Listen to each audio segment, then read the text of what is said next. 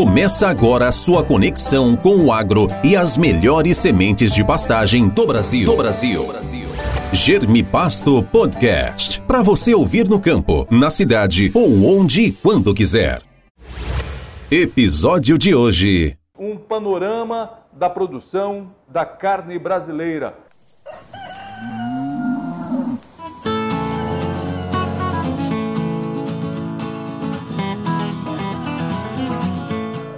Para falar desse tema, para falar desse assunto, nós temos como convidado o Guilherme Malafaia, ele que é do coordenador, ele é pesquisador da Embrapa H de Corte e pesquisador do Centro de Inteligência da Carne Bovina da Embrapa Gado de Corte, que tem sede aqui em Campo Grande, no Mato Grosso do Sul. Guilherme, tudo bem com você? Bom dia, Éder, tudo bem? É uma satisfação muito grande poder estar conversando com vocês aí dentro do programa e discutindo aí um pouco do, do, do trabalho que nós fizemos aí sobre o futuro para os próximos 20 anos da, num setor tão importante né, para o nosso, nosso agronegócio, que é a cadeia produtiva da carne bovina. Ô Guilherme, a gente tem acompanhado esse, esse assunto né, nos últimos anos, não tão últimos anos, porque se a gente pegar é, é, efetivamente né, o crescimento da pecuária brasileira, em genética, em pesquisas, crescemos muito talvez em 40, 50 anos. Mas em mercado, em conquista de mercado, o Brasil ainda caminha, porque tem potencial para fornecer para o mundo todo essa proteína vermelha. E o Brasil precisa, é claro, que melhorar os seus sistemas produtivos, primeiro, para aumentar a quantidade de carne e também para agregar valor à carne que é produzida. Agora, para isso tem que pensar, tem que pesquisar. E esse é o trabalho de vocês? Perfeito. É, acho que um dos grandes desafios é a gente é, entender aí o que, que vem pela frente e se preparar em termos de agendas públicas, privadas, né, para gerar tecnologias aderentes às novas demandas, é, termos sistemas produtivos que respondam aos novos desafios do, da sociedade e para que a gente possa, a partir disso, então desenvolver soluções tecnológicas que nos permitam avançar em termos de eficiência para na pecuária de corte, produzirmos um produto de maior valor agregado que possamos então aí é, conseguir atender mercados altamente exigentes. Eu acho que esse é um dos grandes desafios que nós temos pela frente nos próximos 20 anos. É, esse tem sido o grande trauma do Brasil. Né? Embora a gente tenha, tenha aumentado aí a, o número de exportações, o volume de exportações para vários países, abrindo novos mercados, mas ainda não conseguimos agregar valor ao nosso produto. É um desafio? Não, sem dúvida. Publicamos um boletim sobre o preço que o Brasil recebe em termos de exportação é, por quilo, né, comparado aí com nossos principais concorrentes. O Brasil chega a receber 40% a menos em dólar pelo quilo da, da carne bovina exportada. Estados Unidos recebe 7,17 por dólares por quilo, nós recebemos 4,17 dólares por quilo. É muita questão assim, do tipo de produto que a gente entrega, da imagem que o Brasil tem lá fora e, e principalmente da utilidade que os, que os consumidores dão para o nosso produto. O Brasil praticamente exporta carne que vai virar ingrediente lá fora. Vai virar almôndega, vai virar processamento. hambúrguer, processamento, que a gente chama carne ingrediente. Né? Existem três tipos de classificações de carne: a carne ingrediente, a carne culinária e a carne gourmet. A carne gourmet, lógico, o próprio nome já está dizendo, é a que mais tem, tem valor, que vai basicamente para essa rede oreca aí de hotéis, redes de restaurantes, é, catering, e isso tem um valor muito maior do que a carne que a gente é, exporta e, e, é utilizada lá, lá fora, né? E sem falar o seguinte, que assim, basicamente exportamos é, carne congelada, enquanto que Austrália, Estados Unidos, eles trabalham mais nesse nicho de carne fresca, carne resfriada.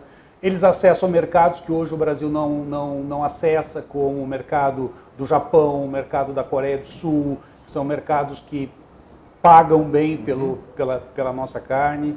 Então, esse acho que é um dos grandes movimentos que nós temos aí, é capturar mais valor dentro do, do, do nosso processo de, de, de, né, de distribuição de, de carne no mundo. O outro concorrente do Brasil é a Austrália. Sim, os que recebem preço maior é Estados Unidos, 7,17, a Austrália recebe em torno de 5,80 dólares por quilo e o Brasil aí em torno de 4,17 dólares por quilo. Eu costumo dizer, o Brasil é o maior exportador de carne barata do mundo. O Brasil pode mudar esse cenário? Pode mudar, sem dúvida nenhuma. Mas para isso, claro, nós temos que, que avançar muito em termos de é, redução de ciclo, intensificação da pecuária, para que a gente tenha cada vez mais é, produtos de alto valor agregado, de ciclo curto, de fluxo contínuo, que nos permitam ter padronizações de carcaça para poder atender mercados cada vez mais exigentes. Então não adianta nada a gente ter um, dois containers de, de carne para ofertar. Não, a gente tem que ter volume, a gente tem que ter escala e a gente tem que ter qualidade. E a constância nesse processo aí de, de oferta de, de carne. Né? Acho que esses são os grandes, os grandes desafios. O futuro começa agora. A gente começa a pensar o futuro agora.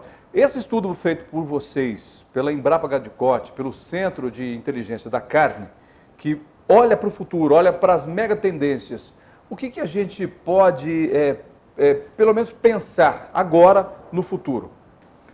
É, muitas das coisas que nós é, que são que foram levantadas no trabalho em termos de em termos de mega tendências elas já estão praticamente acontecendo né? É, questões de intensificação da pecuária bem-estar animal rastreabilidade. Isso dentro, dentro das fazendas. Dentro dentro das fazendas sem dúvida. Uh, tem muitas transformações aí que virão é, no pós né, no pós porteira muito em função da questão da transformação digital, né, por qual nós, nós estamos passando. A transformação digital ela vai impactar fortemente a pecuária de corte aí nos próximos, nos próximos 20 anos. Todo o setor, desde a compra de insumos, na, no gerenciamento dentro da fazenda, na distribuição tanto do, do, do, do produto é, para os frigoríficos, como também a forma como o consumidor vai ter acesso a esses produtos através de marketplace, através de e-commerce. Então a, a, transformação digital ela vai aproximar muito o consumidor do produtor. E aí colocando, viabilizando também muitos pequenos negócios que antes estavam marginalizados em função de escala e hoje através da transformação digital, através dos marketplaces eles conseguem, através de atitudes de, de associativismo, de, de, cooperação, poder se inserir nesse mercado e atender aí as necessidades, principalmente de mercados locais, onde você pode também estar tá trabalhando a questão da certificação, de denominação de origem. É um grande nicho aí, principalmente para os Legal. pequenos pecuaristas.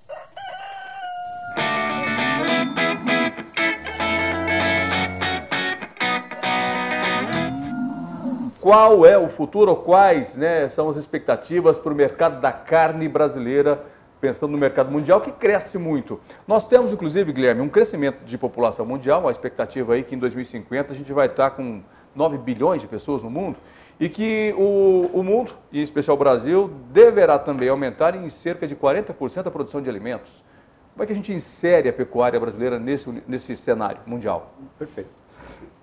Bom, primeiramente vamos é, uma rápida contextualização de, de, passado e de presente, né? O Brasil aí no, nos, na década de 80 aí viveu a primeira onda da pecuária. A primeira onda da pecuária ela foi fundamental para que a gente eliminasse um problema de abastecimento de carne que nós tínhamos. O sistema de produção ele foi estimulado a aumentar a produção. Chegamos até a importar carne com, com suspeita de, de, radioatividade. Não sei se vocês lembram da carne de Chernobyl na, na época. Né? Então o Brasil assim, praticamente importava quase todos os alimentos. O sistema de produção foi estimulado a aumentar a produção. Então essa foi a primeira onda. Logo em seguida, vimos que somente aumentar a produção via aumento de terra era insustentável, né? E principalmente assim, em última das justificativas, porque existia uma limitação de terra né, a, a restringir a produção.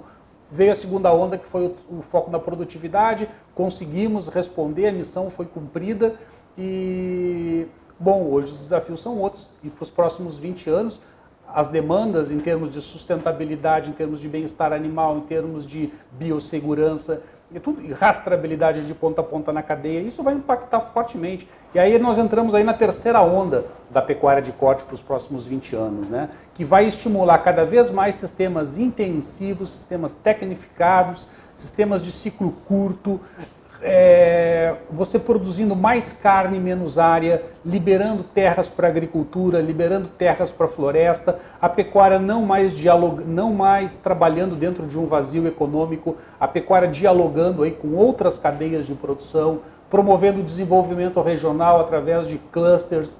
Então, é, nós vamos passar por uma transformação muito grande para os próximos 20 anos na pecuária de corte.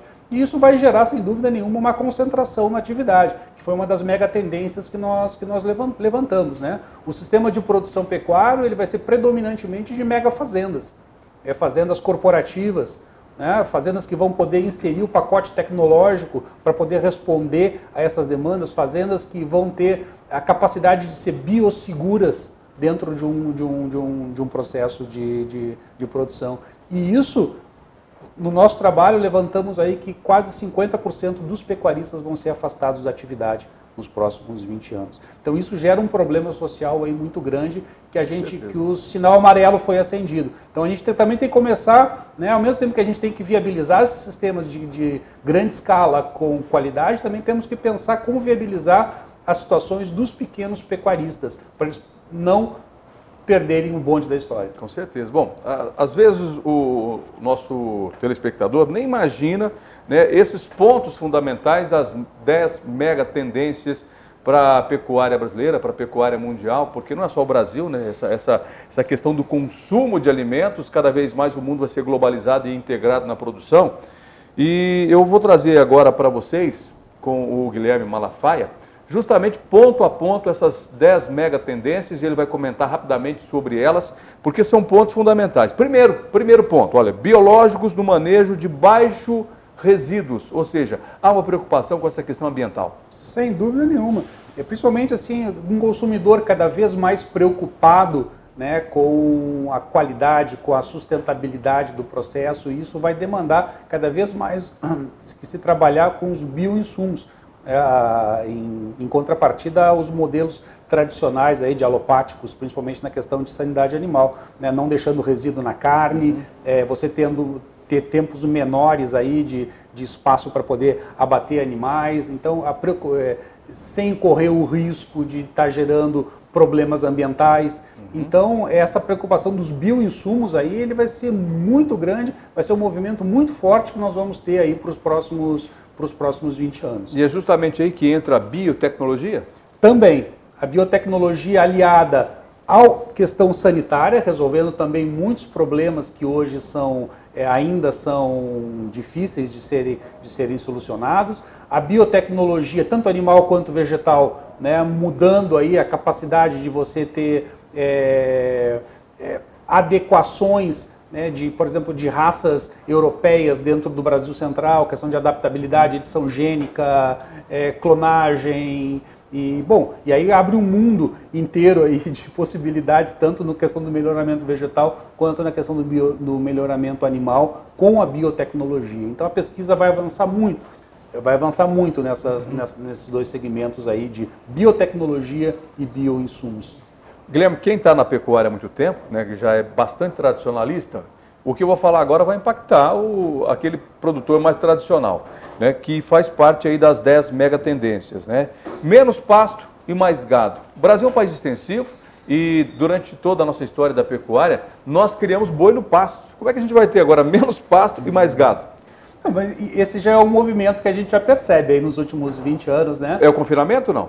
Não, não, não, não necessariamente confinamento, mas o semi-confinamento. Né? Porque, veja bem, por mais que você trabalhe em pasto, você vai passar por determinadas épocas do ano que você não vai ter a mesma é, disponibilidade de proteína, né, de energia que o animal necessita. Obrigatoriamente você precisa ter um aporte externo aí de, de, de nutrição, nutrição para que você consiga então reduzir os ciclos.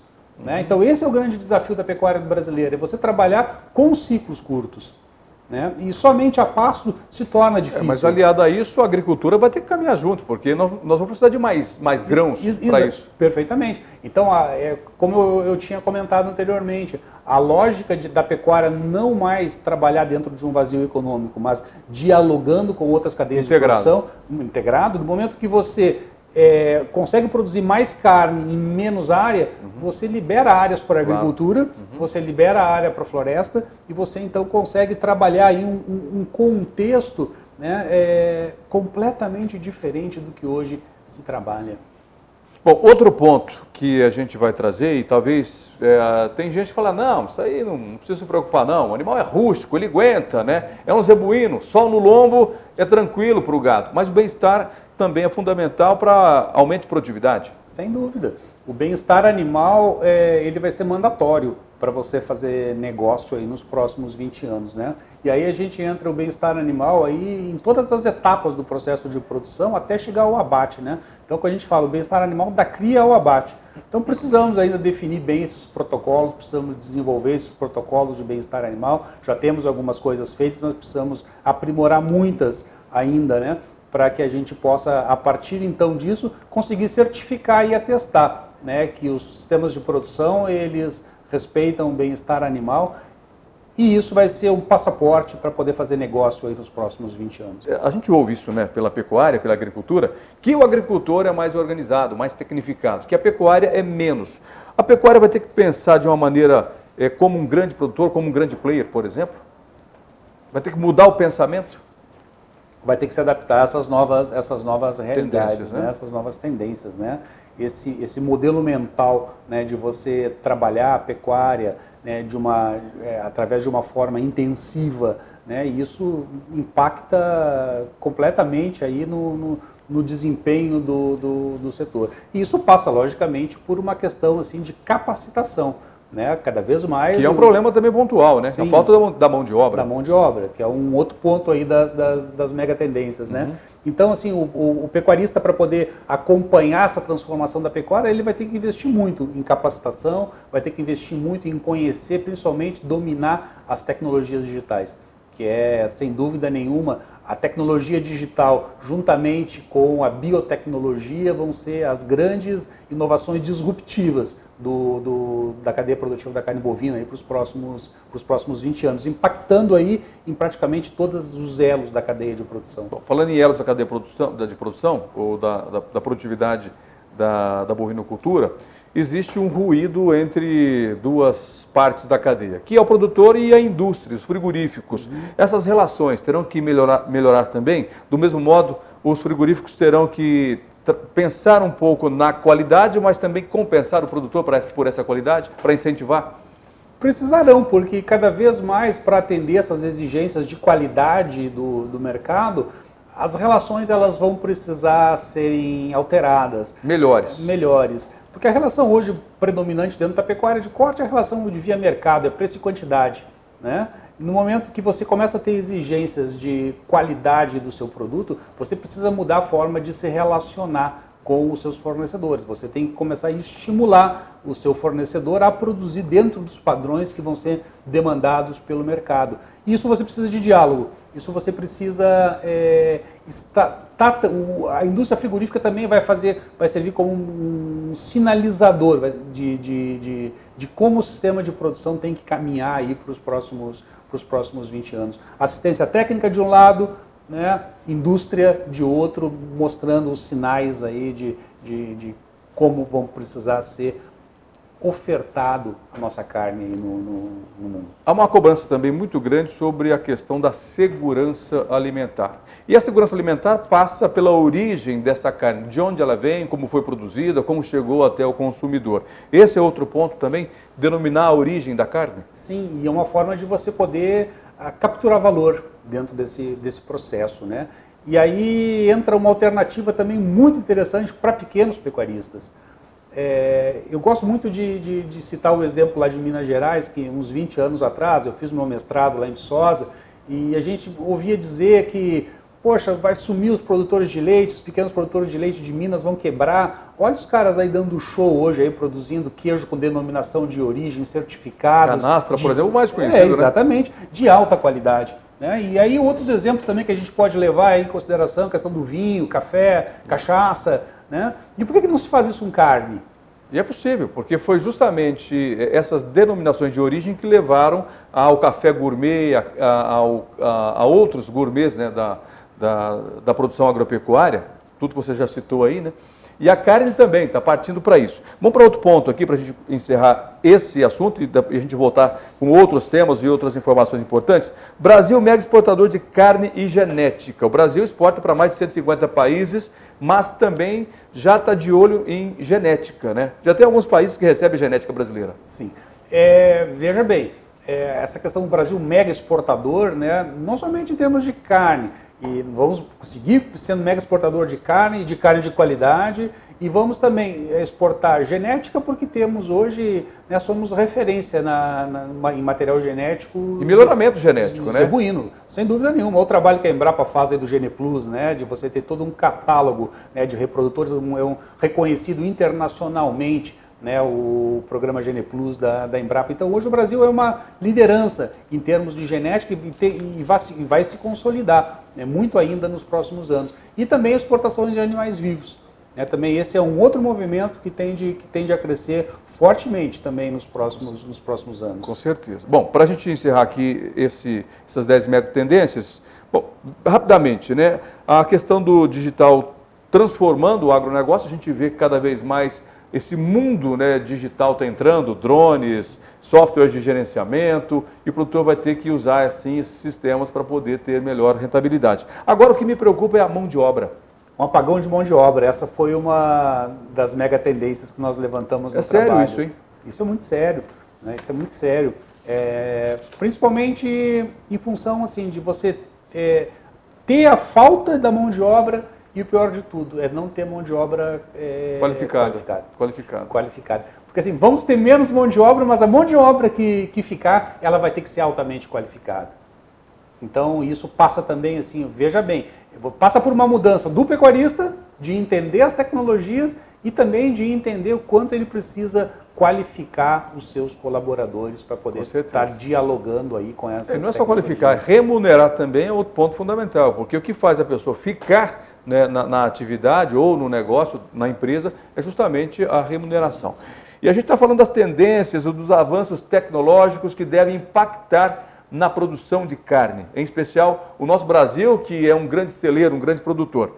Guilherme, nós tivemos nos, nos últimos anos muitos avanços, claro. E talvez um dos grandes avanços que nós tivemos foi a integração lavoura-pecuária, integrando esses dois sistemas, utilizando né, de modo que os dois sejam altamente rentáveis. E a gente viu agora há pouco aí que as tecnologias como semente select da Gemipasto são tecnologias que mudaram, que impactaram nos dois sistemas. E deve mudar ainda mais, né? Sim.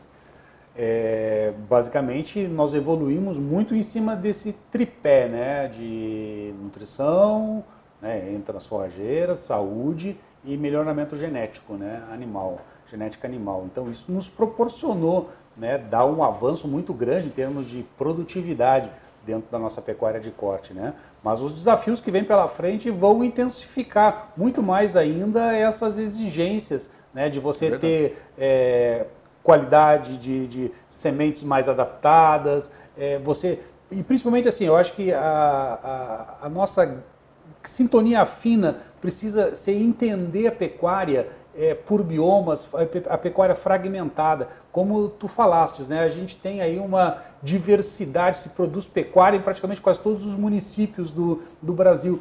Cada região com a sua característica, com a sua peculiaridade específica, e a gente precisa, Éder, fazer essa leitura de qual é a, a melhor variedade de semente de pastagem que eu tenho é, para um determinado bioma, para uhum. outro, e a partir disso é, construirmos os pacotes tecnológicos aderentes às necessidades de cada região é e da característica desses pecuaristas, para sermos mais eficientes na forma de gerar impacto dentro desses sistemas de produção. Então, isso acho que é um grande desafio que nós temos pela frente. Né? Fazer essa tipificação desses sistemas de produção por biomas e, e ajustar as nossas tecnologias em pacotes tecnológicos que possam atender às reais necessidades daquele sistema específico. É, e, e, nesses quesitos, a Embrapa Gardicote ajudou e tem ajudado muito quando desenvolve novas é, variedades né, e coloca no mercado, como as BRS, por, por exemplo, né, as variedades novas que entram no mercado, buscando melhores índices.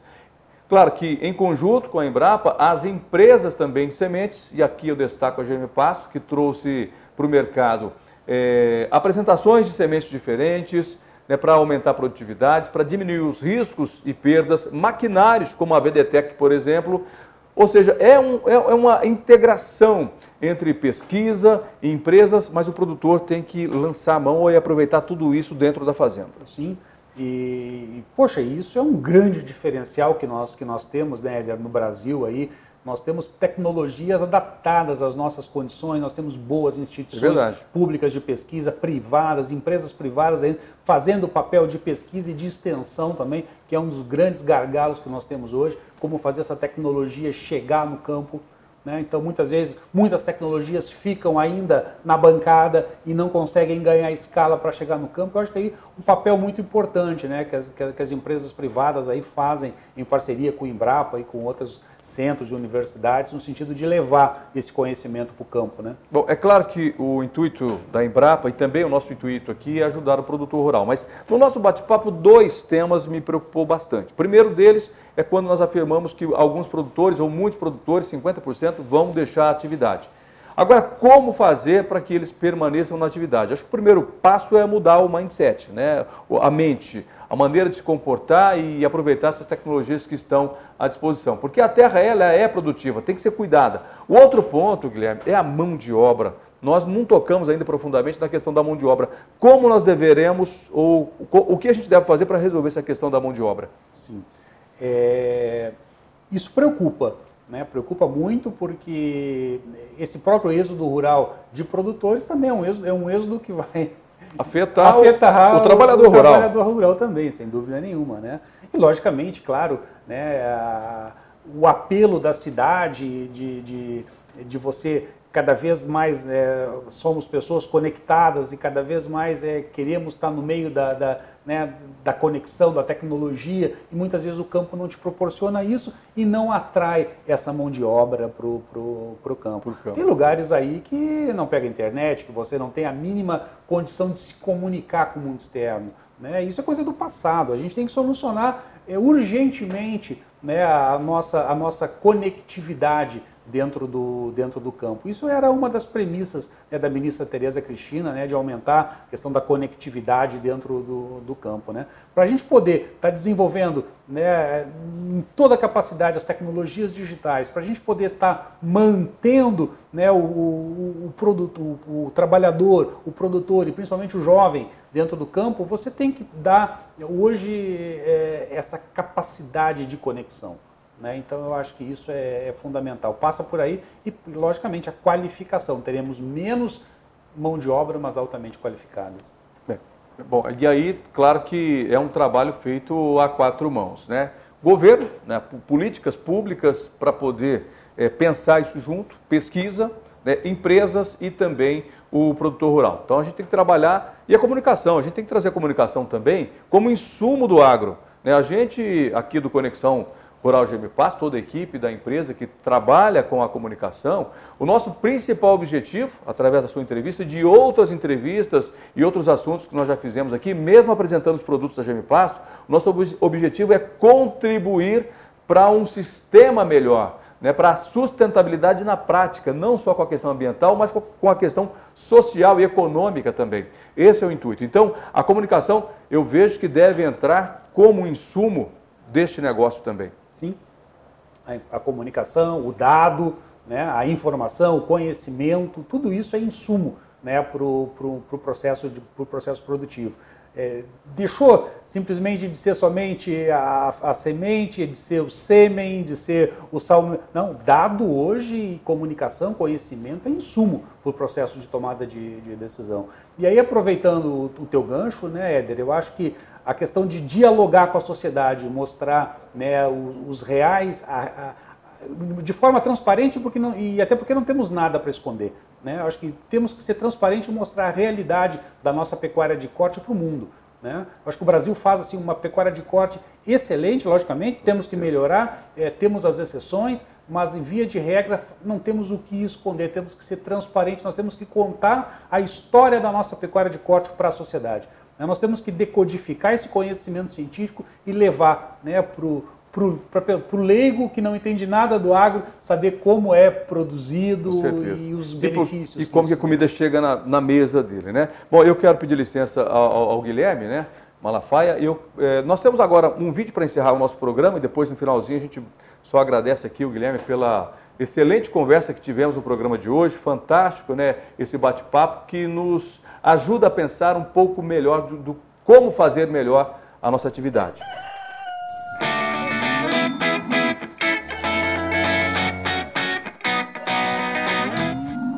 Guilherme, obrigado, viu? Boa conversa nossa, viu? Obrigado, Éder. Foi um prazeraço poder vir aqui e estar tá batendo um papo com vocês, com os, os, telespectadores, com os produtores. E eu acho que assim, o nosso grande objetivo é qualificar o debate né, em torno da pecuária de corte, sobre o Maravilha. futuro aí. Eu acho que todo mundo tem a ganhar. Eu acho que Embrapa, produtores, indústria, consumidores, é, sociedade brasileira, o Brasil, o mundo, todo mundo dúvida. tem a ganhar. Nossa singela contribuição aí com o setor aí para poder entender os próximos 20 anos e nos preparar. Com certeza. Conta com a gente, viu? Da mesma forma. Obrigado, Guilherme. Obrigado. Muito obrigado pela sua companhia. Antes de encerrar, Vai lá no nosso site germipasto.com.br, no Facebook, facebook.com.br germipasto, Instagram, germipasto, underline sementes, e ainda no YouTube, LinkedIn e os nossos telefones sempre à sua disposição. 0800 647 0050 673389 6700. Inclusive você pode mandar mensagem via WhatsApp para esse número. Não tem problema que ele é fixo não. O fixo, o fixo também recebe mensagem via WhatsApp e ligação para celular 67 998 92 9861. Tchau.